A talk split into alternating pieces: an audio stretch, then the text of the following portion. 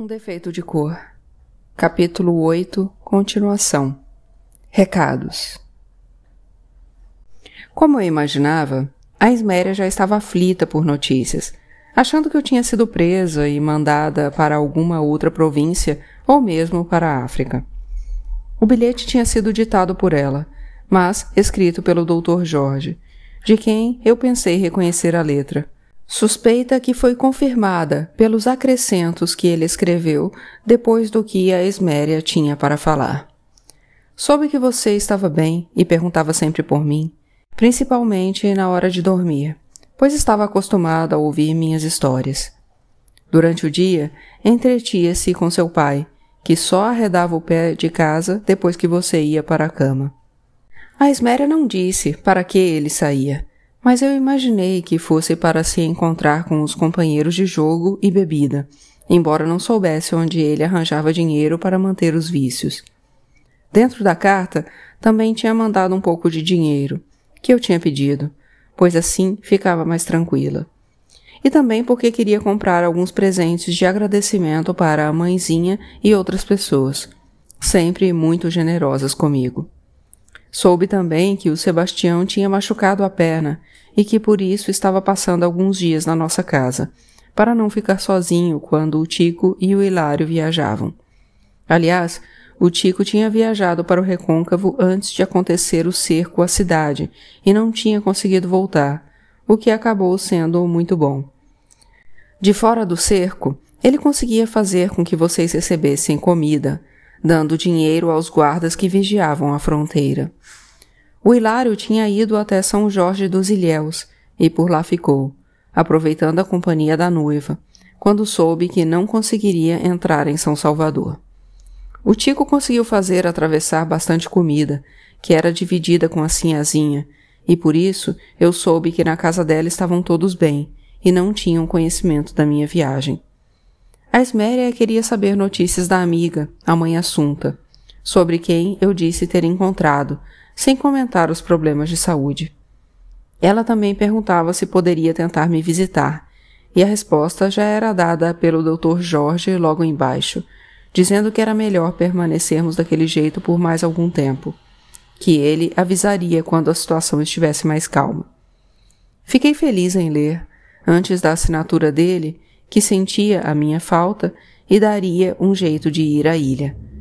Li aquela carta tantas vezes, tentando amenizar a saudade que sentia de vocês, que poderia jogá-la fora e mesmo assim saber a ordem de todas as palavras, de todas as frases.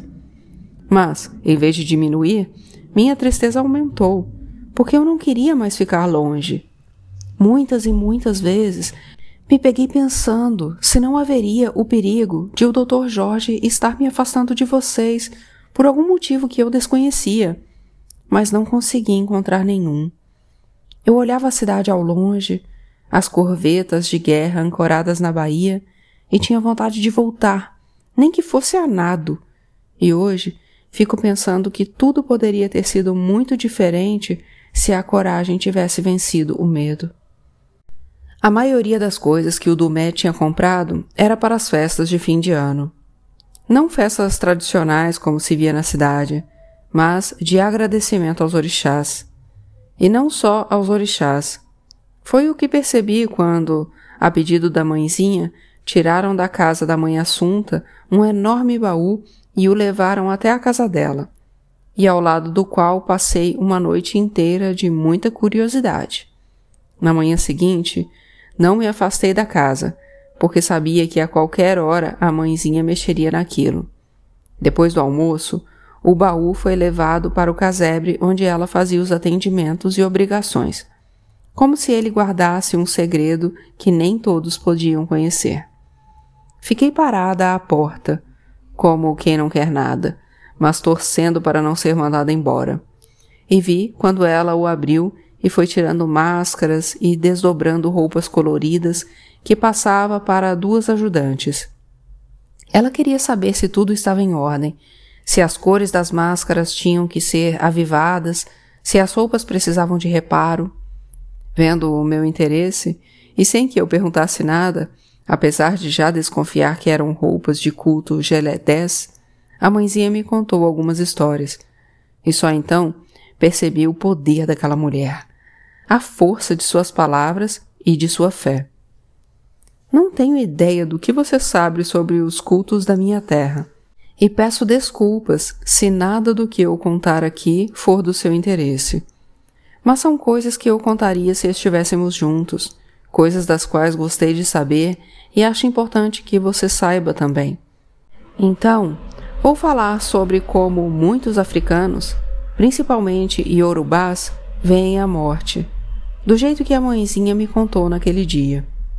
O corpo, esse que a gente toca e vê, é chamado de ara, e quando morremos, ele volta a se fundir com a natureza. Mas há também o corpo que não vemos, dividido em quatro partes. A primeira é o M, o sopro vital que é criado por Oxalá e que depois de abandonar nosso corpo, volta para as forças controladas por ele, para depois ser usado em outro corpo. A segunda parte é o Ori, a cabeça, onde está o nosso destino e que morre junto com o Ara. Porque cada pessoa tem um destino, ninguém herda o destino do outro. A terceira parte é o Orixá, a nossa identidade, que define os nossos defeitos e as nossas origens, qualidades, forças e fraquezas, e que é uma parte muito pequenina do orixá geral, para quem retorna depois da morte do nosso corpo. E por último, existe o Egum, que é como se fosse a nossa memória de passagem pelo Aie, pela terra, e nosso espírito que volta para o Orum e que depois pode retornar, nascendo geralmente dentro da mesma família, por muitas e muitas gerações. São esses espíritos que, de certa forma, podemos comparar ao que minha avó chamava de Vodum, e que, por serem espíritos importantes para uma família ou um povo, devem ser sempre lembrados e cultuados. Eu já sabia um pouco de tudo isso, mas foi bom a mãezinha explicar desse jeito, porque ficou mais fácil entender o que viria em seguida. Eguns e Egunguns. Com palavras muito bem escolhidas e voz tranquila, a mãezinha parecia receber inspiração especial ao falar de uma força que nós, mulheres, temos à disposição e devemos aprender a usar. Ela conta que, quando o mundo foi criado, Oludumaré o Deus Supremo, mandou três divindades à terra: Ogum, o Senhor do Ferro, Obarixá, o Senhor da criação e dos homens, e Oduá, a única mulher e a única que não tinha poderes. Por causa disso, Oduá foi se queixar a Oludumaré e recebeu dele o poder do pássaro contido em uma cabaça, o que fez dela uma Liawon, a nossa Mãe Suprema, a Mãe de todas as coisas e para toda a eternidade, a que dá continuidade a tudo que existe ou venha a existir. Olodumaré disse a Oduá que, a partir de então, o homem nunca mais poderia fazer nada sem a colaboração da mulher. Com o poder dos pássaros, as mulheres receberam de graça e de nascimento o axé, que é uma energia que os homens têm que cativar. Não me lembro direito da explicação para este poder estar desde sempre com as mulheres, mas acho que está relacionado ao ninho, representado pela cabaça, ou ao ovo, gerado pelo pássaro. Só sei que, por meio dele, as mulheres passaram a ser as que geram, as que fertilizam, as donas da barriga, que é por onde circula toda a energia e a vida do corpo, através do sangue. É por isso que as mulheres têm as regras, porque o grande poder feminino segue o rastro do sangue. Olodumaré também alertou Oduá que esse era um poder muito grande, maior que qualquer outro, e que por isso deveria ser usado com cuidado. Mas Oduá abusou, o que fez com que Obarixá fosse se queixar a Olodumaré, preocupado e humilhado com o poder concedido às mulheres. Olodumaré fez o jogo do Ifá para Obarixá, e o ensinou a conquistar e vencer Oduá, usando a astúcia e fazendo sacrifícios e oferendas. Ele seguiu os conselhos e conseguiu se casar com Oduá depois de tê-la enganado, fazendo com que comesse uma de suas quisilas. Quisila é um tabu que os orixás têm em relação a certos alimentos. Com o passar do tempo, o Barixá conquistou a confiança de Oduá e descobriu de onde vinha grande parte de seu poder, o culto aos eguns. Ela também mostrou a roupa especial dos eguns e deixou que ele, em segredo, participasse dos cultos. O que Oduá não sabia era que tudo isso fazia parte dos planos de Obarixá, que aproveitou um dia em que ela saiu de casa para modificar e vestir a roupa de Egum, chamando então de Egungun. E foi assim vestido para a cidade. Quando viu a roupa de Egungun andando e falando, Oduá percebeu que tinha sido enganada e reconheceu que merecia ser castigada pelo descuido. Ela então prestou homenagem à esperteza de Obarixá e mandou que o pássaro pousasse sobre ele, para que ele tivesse o poder de transformar em realidade tudo o que dissessem as suas palavras. Depois disso, Oduá nunca mais participou dos cultos aos egunguns, permitidos somente para homens, e ficou com o culto às iadmins. Deu para entender? Os eguns masculinos são os egunguns e os femininos são as liames. Os egunguns são cultuados separadamente e somente pelos homens, como um castigo ao abuso e ao descuido de Oduá. Mas, como uma homenagem às mulheres, os homens vestem roupas de mulher. Toda Idmi ou Idmi AGBD, que significa minha mãe ancestral, é cultuada na pessoa de Idmi Ozorongdo, que também é chamada de Yanla, que é a grande mãe. E por isso as mulheres se unem na sociedade Geledés. A mãezinha fazia parte de uma delas, ali mesmo na ilha. Idmi Ozorongdo também pode ser chamada de Iemonte Odu, a dona dos mares, a dona das águas que nutrem e fecundam a terra, o grande útero do mundo. Você sabia que Xangu é também um egungun? Acho que só no Brasil ele é tratado como orixá, mas na verdade é um grande ancestral do povo iorubá, um dos mais importantes reis de que se ouviu falar em toda a África. Naquele baú a mãezinha guardava também bonitas máscaras feitas de madeira e enfeitadas com entalhes de penas ou penas verdadeiras. Algumas delas tinham só a parte da frente e outras cobriam toda a cabeça, como um saco que se enfiava até o pescoço, e eram bastante pesadas. Não experimentei, mas dava para perceber que não era nada confortável vestir aquilo. Enquanto me mostrava as máscaras, a mãezinha contou que as mulheres da sociedade Geledés são chamadas de feiticeiras por causa das sete liames que foram enviadas ao Aie por Olodumaré. Essas idmes têm a capacidade de se transformar em pássaros, e o som emitido por um desses pássaros é que dá nome à sociedade, Osorongá.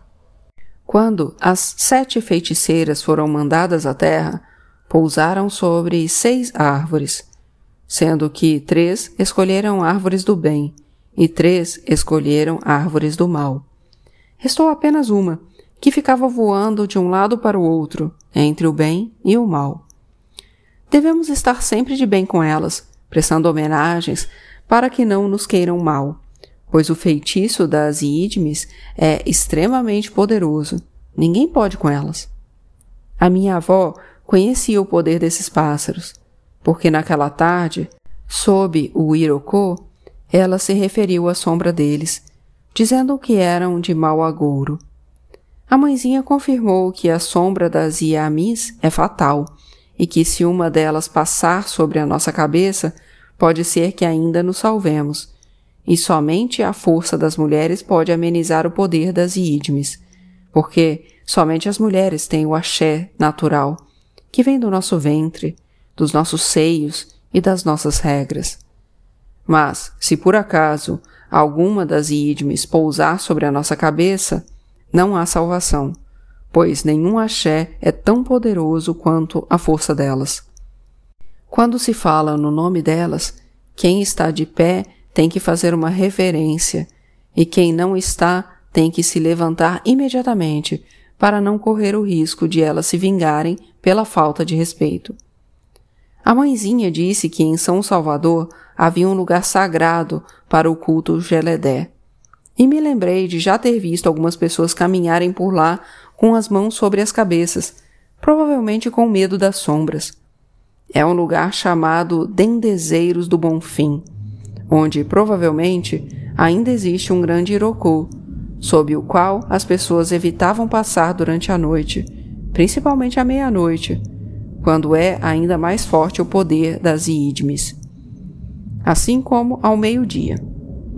Quando ela soube que eu era do Daomé, disse que muitas pessoas da minha terra se reuniam em um lugar chamado Bogum, que provavelmente era um jeito de dizer Vodum. Eu sabia que ficava na federação e era frequentado sobretudo pelos mais velhos, como eu, que cultuavam o Vodum Zogbo. Senti pena por não ter frequentado o local, porque quanto mais o tempo passava, mais eu tinha vontade de saber sobre os cultos da minha avó. Acho que essa vontade já estava me preparando para o chamado, porque eu tinha certeza de que precisava saber de muitas coisas que a minha avó não teve tempo de contar e que eu devia passar adiante. Não sei para quem, porque já naquela época eu e você éramos os únicos sobreviventes do que já tinha sido uma família nos tempos de Savalo. Não cheguei a participar da grande festa que a mãezinha estava organizando, mas ela me contou quase tudo o que ia acontecer. Talvez porque já soubesse que eu não estaria presente.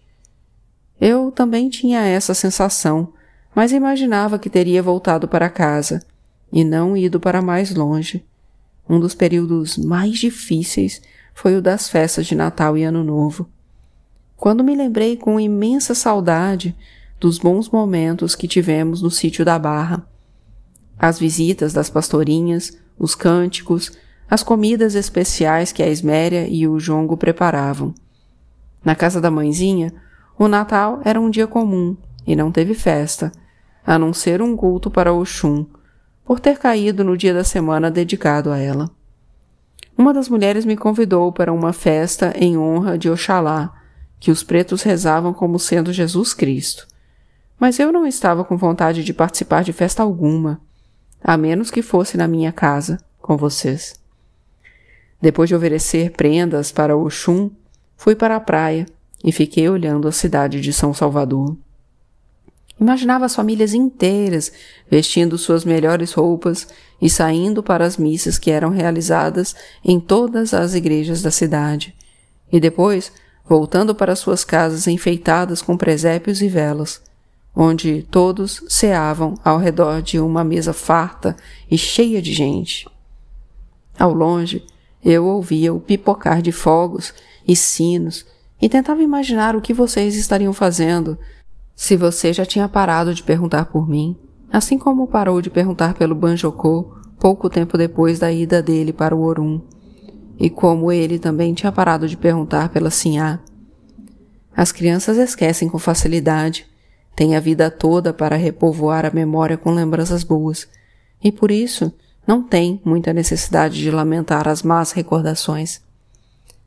A festa de passagem de ano foi um pouco menos triste e começou três ou quatro dias antes, com a preparação dos presentes para Iemanjá.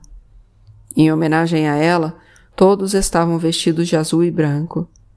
Senti muita falta dos meus vestidos bonitos, das roupas que sempre me orgulhei de vestir, que eu não tinha levado e nem teria coragem de usar entre os novos amigos. Estava irritada e triste com outras coisas, com o confinamento na ilha, mas escolhi a falta de conforto como causa principal. Até porque era mais fácil lidar com ela, pois tinha certeza de que um dia tudo aquilo ia passar. Eu queria ter a mesma certeza em relação a estar logo com vocês. Embora pensasse nisso todos os dias, rezando para acontecer depressa, algo em que nunca quis acreditar me dizia o contrário. Mas eu encarava isso como um simples temor, um cuidado com o destino, e procurava me distrair com outras coisas quando percebia que os pensamentos começavam a caminhar por lugares onde eu não queria ir.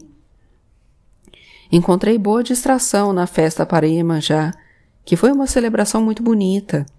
Os homens fizeram um barquinho de madeira que enfeitamos com flores e bandeirolas de papel e de pano, para depois encher com presentes para a vaidosa orixá. Muitos desses presentes fiz questão de comprar com meu dinheiro, quando percebi que eles não tinham muitos recursos. A mãezinha disse que a generosidade não era muito comum nos filhos de Oxum contemplados pela riqueza, como era o meu caso, e que, por isso, tinha gostado de ver em mim um bom coração. Ficamos todos na praia, com os tambores batendo primeiro para Exu, o mensageiro, e depois para Iemanjá, para que ela aceitasse os pedidos e as oferendas que lançávamos ao mar. Dentro do barco, ela recebeu perfumes, colares, anéis, espelhos, enfeites para a cabeça, pulseiras, leques, broches, comida, bebida e muitos agradecimentos. Rezamos todos juntos e caminhamos um pouco pela praia, até o ponto onde a maré devolvia o que o mar rejeitava. Naquele dia, não estávamos procurando nada, apenas nos certificando de que Iemanjá tinha aceitado os presentes, levando-os com ela para o meio ou para o fundo do mar. Depois de alguns minutos de expectativa, quando um dos homens, que era pescador e conhecia os caprichos do mar, confirmou que já teria dado tempo de o barquinho voltar, se esse fosse o caso. Começou a festa. Todos estavam alegres e cantavam e dançavam para os seus orixás, com os tambores batendo ora para um, ora para o outro. A batida mais longa e mais bonita foi para Xangô, orixá da mãezinha, que nem parecia ter aquele corpãozinho todo quando rodopiava leve e bonita para honrar seu pai.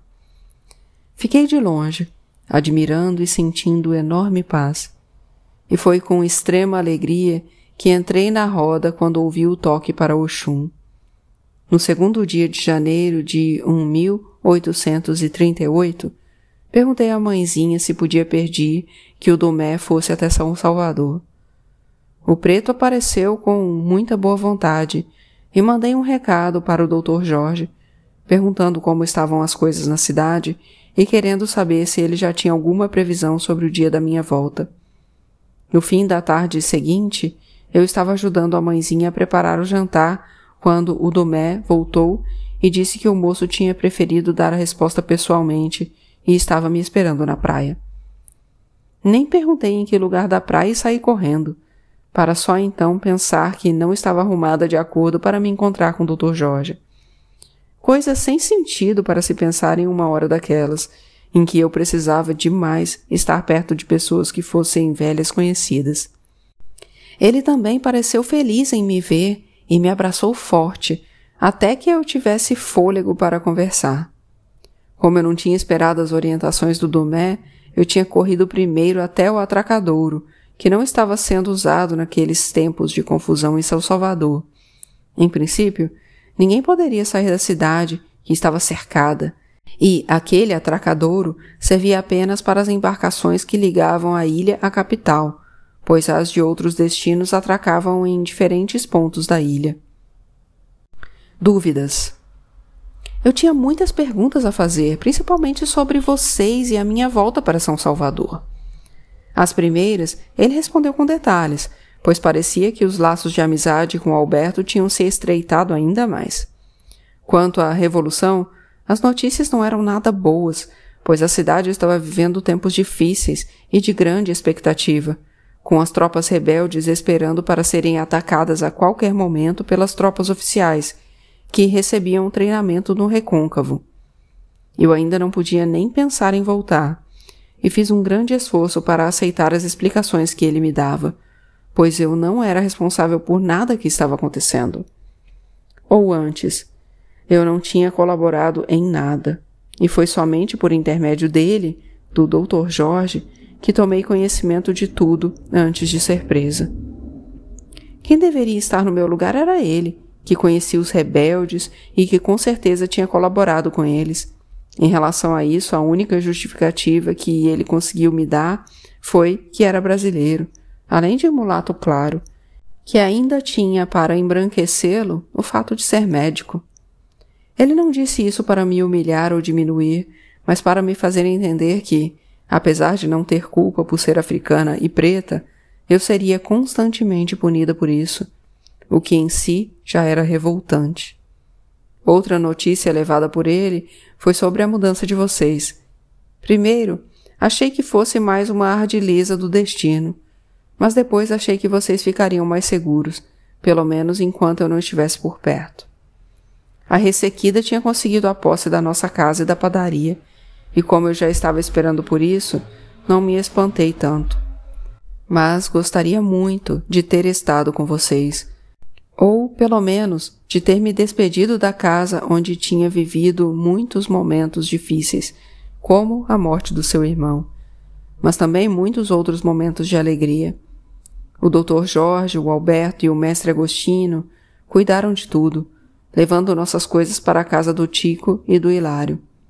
Era um sobrado grande e confortável, e vocês estariam bem instalados lá, mas não era a nossa casa. O Alberto, a Malena e a Claudina também foram, já que ele se sentia muito humilhado para voltar a viver com a ressequida e tinha boas relações com os meninos. A Malena não tinha para onde ir, não tinha parentes na cidade e estava muito acostumada a viver conosco, sendo boa companhia, além de cuidar muito bem de você e da Esméria, que estava sendo vencida pela velhice. Fiquei espantada, foi por a Claudina ter sido convidada e mais ainda por ela ter aceitado. Comentei isso com o Dr. Jorge e ele disse que ela e o Tico estavam se deitando havia algum tempo. O Dr. Jorge voltaria para a capital ainda naquela noite, em um saveiro que faria a travessia até o Bonfim, aproveitando a escuridão para se esconder das fragatas de guerra ancoradas na Bahia. No fim da tarde, Tendo ainda algumas horas pela frente, nos deitamos em uma clareira que eu conhecia ainda nos passeios com a felicidade. Mais tarde, enquanto ele dormia e eu olhava as estrelas, fiquei com muita raiva de mim, por ter me entregado a um homem que eu achava ser o culpado pelo que estava me acontecendo. Sem ele, eu provavelmente não teria ficado sabendo da semiterada, de federalistas, de nada daquilo, Comecei a chorar e senti uma vontade muito grande de me lavar por fora também. Deixei-o dormindo e aproveitei a lua cheia para me mostrar o caminho até uma cachoeira não muito longe de onde estávamos. Entrei na água e fiquei chorando por horas, não apenas pelo acontecido naqueles últimos dias, mas durante toda a vida. Não era bem saudade, mas tudo o que eu queria era poder voltar no tempo brigar com o destino e conseguir enganá-lo, e escolher novos caminhos. Pensava em todas as pessoas que tinha conhecido na ilha, na fazenda, e tentava imaginar o destino delas. Que tipo de vida estariam levando e onde, se melhor ou pior que a minha. Cenas inteiras eram avivadas e eu parecia ouvir novamente o urro do Lourenço sendo currado pelo senhor José Carlos. Mas não era um urro que vinha dali, daquelas terras. Parecia vir direto do mar, direto de África. Provavelmente me lembrei do Lourenço por causa de tantas vezes que quis me deitar com ele naquela ilha sem que meu desejo tivesse se realizado. Fiquei na água até quase amanhecer e então voltei para casa, onde entrei com muito cuidado para não acordar a mãezinha. Mas minutos depois Antes mesmo de o sono me vencer, apesar do cansaço, fomos surpreendidas por alguém que chamava meu nome do lado de fora da cabana. Era o Dumé, que tinha encontrado o Dr. Jorge andando pela praia, querendo saber do meu paradeiro. Acho que só mesmo alguém que não está bem para se comover com uma atitude daquelas, vinda de um homem com quem eu tinha decidido nunca mais falar. Com a mudança de vocês para a casa do Tico e do Hilário, isso seria até mais fácil. Mas quando fui me encontrar com ele na praia, já tinha mudado de opinião, achando que ele não era mais culpado de nada e realmente se preocupava comigo e queria o meu bem. Ainda mais quando a primeira coisa que fez foi pegar as minhas mãos enrugadas pelo longo tempo dentro da água e perguntar por que eu tinha fugido. Se ele tinha feito alguma coisa errada. Nunca imaginei que se importasse. Pensei que simplesmente se veria sozinho no meio do mato, se levantaria e tomaria o barco de volta, como estava previsto. Mas ele disse que ficou desesperado ao acordar e não me ver, que tinha pensado em muitas coisas ruins, que tinha saído gritando meu nome e se preocupado demais por não ter resposta. Eu não quis justificar nada e nem me desculpei, e acredito que isso o deixou magoado. Apenas disse que tinha ido tomar um banho de cachoeira e voltado para casa. O Dumé ficou de levá-lo até um lugar onde também estavam saindo embarcações para a capital, para Itapuã, e nos despedimos com ele dizendo que mandaria notícias e levaria recados meus para você e a Esméria. Os dias se arrastaram e eu já estava pensando em voltar para a capital mesmo que isso implicasse correr riscos. Percebendo minha aflição, a mãezinha me disse para ter calma e esperar, porque não havia nada que eu ou qualquer pessoa pudesse fazer, pois o destino cuidaria de ajeitar tudo da melhor maneira possível.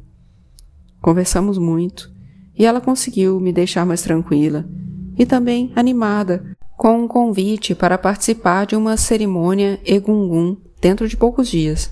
O convite foi feito perto do Zé Manco, que tinha apresentado a ela o culto no qual ele exercia função importante, no terreiro de um africano chamado Tio Serafim. Aceitei com muita honra, pois sabia que era raro um convite para se conhecer um terreiro egungun lugar cercado de muitos mistérios, e ainda mais para ver uma cerimônia. Mas quando estávamos preparados para sair, quase desisti, sentindo um medo que não me pareceu normal. E, de fato, não era.